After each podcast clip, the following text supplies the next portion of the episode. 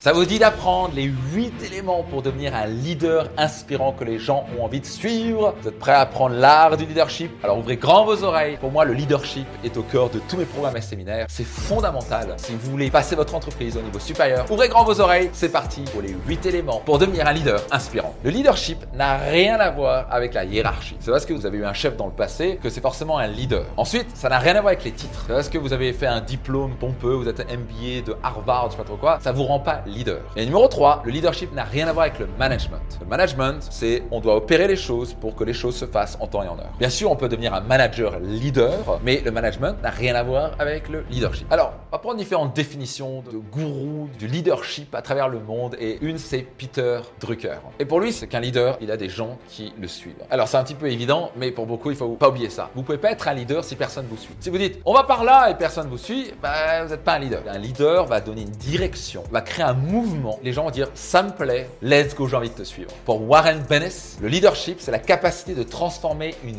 vision en réalité. J'aime beaucoup cette définition. Imaginez-vous ne pas avoir de vision. Comment vous voulez que les gens vous suivent si vous savez pas où vous voulez aller? Quelqu'un qui n'a pas de but et objectif, c'est l'équivalent de quelqu'un qui rentre dans un taxi et qui dit euh, je vais aller quelque part. Le gars va vous dire mais quelque part, c'est-à-dire bah quelque part. Ok, bah il va faire deux mètres, il va dire vous dégagez. On peut pas suivre quelqu'un qui n'a pas de vision. Vous êtes clair de dire on va là. Vous êtes capable de dire clairement ma vision c'est ça. C'est une vision excitante, enthousiasmante. Bah, vous allez naturellement avoir des gens qui vont dire ça, ça me plaît. C'est là où je veux aller et je vais y aller avec toi. Vous devez avoir une vision. Pas que, vous êtes capable de transformer cette vision en réalité. Donc maintenant, avec ces différentes définitions, j'espère que vous avez une meilleure vue de qu'est-ce que c'est le leadership concrètement. Au passage, on ne s'énonce pas leader. C'est les gens qui vous choisissent comme leader. Maintenant, comment devenir un leader inspirant qui va donner envie aux gens de vous suivre à réaliser votre vision? Élément numéro un, vous devez avoir une mission forte. Une mission qui prend les gens par les tripes et qui dit ça, ça me plaît. Par exemple, pour Martin Luther King, sa mission était forte, était on doit finir avec cette stupidité de racisme. On ne peut pas continuer comme ça. Mais pour devenir un leader inspirant que les gens ont envie de suivre, vous devez avoir une mission forte, une mission qui vous porte au trip. Vous voulez accomplir quelque chose, une mission qui vous dit voici pourquoi on fait ce qu'on fait. Par exemple, une mission qu'on a au sein de l'équipe Max Piccinini, c'est de vous aider, vous les entrepreneurs, à devenir financièrement libres et épanouis sur le chemin. C'est pas du bullshit, c'est réel, ça nous prend dans nos tripes, ça nous prend dans l'ADN. C'est ce qui nous apporte de la joie et du bonheur, de vous aider à prospérer, à réussir, à exploser les compteurs. Quelle est votre mission forte? Vous êtes certain d'avoir une mission forte, sinon personne va vouloir vous suivre. Votre mission définit pourquoi vous faites ce que vous faites. Numéro 2, vous devez avoir une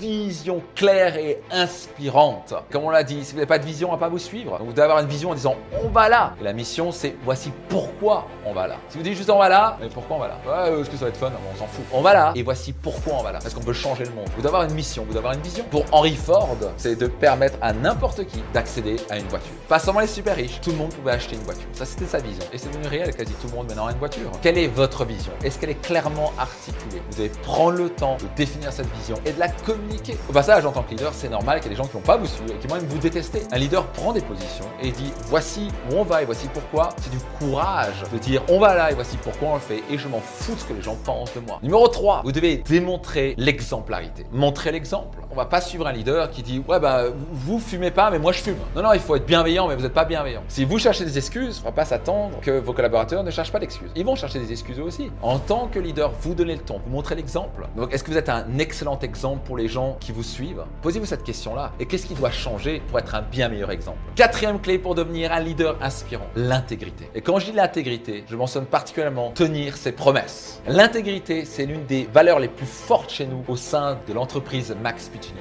Je dois être capable de compter sur mes collaborateurs et doivent être capable de compter sur moi. Et vous savez quoi? Si en tant que leader, on ne peut pas compter sur vous, on ne va pas vous suivre. Si vous ne tenez pas vos promesses, tu quoi, c'est quelqu'un qui dit quelque chose, il le fait pas. Est-ce que vous avez vraiment envie de suivre quelqu'un qui dit quelque chose qui le fait pas? Ça va marcher une fois, mais ça va pas marcher deux, trois fois. Donc l'intégrité, c'est comme un compte en banque. Quand vous tenez vos promesses, c'est comme si vous faites un dépôt dans un compte en banque. Vous agrandissez votre compte en banque, vous développez la confiance dans la banque et surtout dans ce cas-là, vous développez la confiance en vos collaborateurs, les membres de votre organisation. Quand vous tenez pas vos promesses, c'est littéralement de faire des retraits de votre compte en banque. Vous allez effriter la confiance.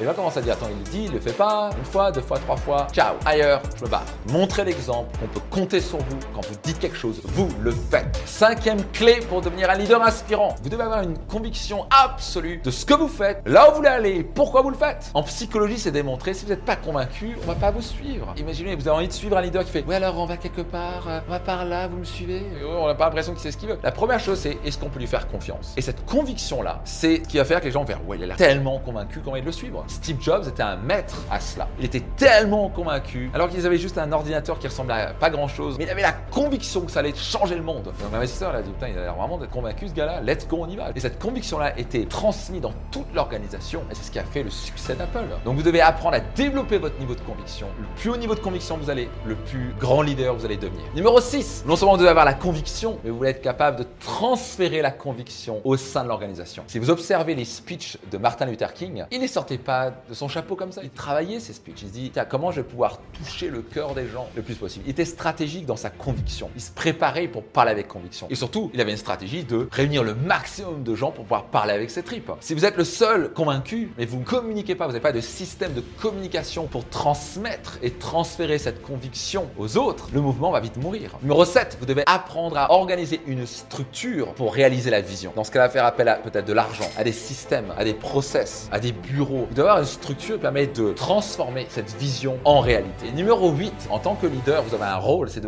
maximiser les efforts de la structure. C'est d'être le plus optimal dans vos process, vos systèmes, les logiciels que vous choisissez, l'équipe, comment la faire collaborer au maximum, comment la rendre la plus productive possible, qui donne le meilleur de même chaque jour. Vous voulez non seulement avoir une structure et des systèmes, mais vous voulez surtout apprendre à maximiser cette structure qui permet vraiment de réaliser cette vision. Si vous avez apprécié, soyez certain de le partager tout autour de vous. Et donc, c'est le cadeau pour vous que je vous fais à travers tes podcasts et compagnie. Donc, soyez certain de le partager tout autour de vous. Merci d'avance pour cela. Et puis, je vous donne rendez-vous dans un prochain épisode. Ciao, c'était Max.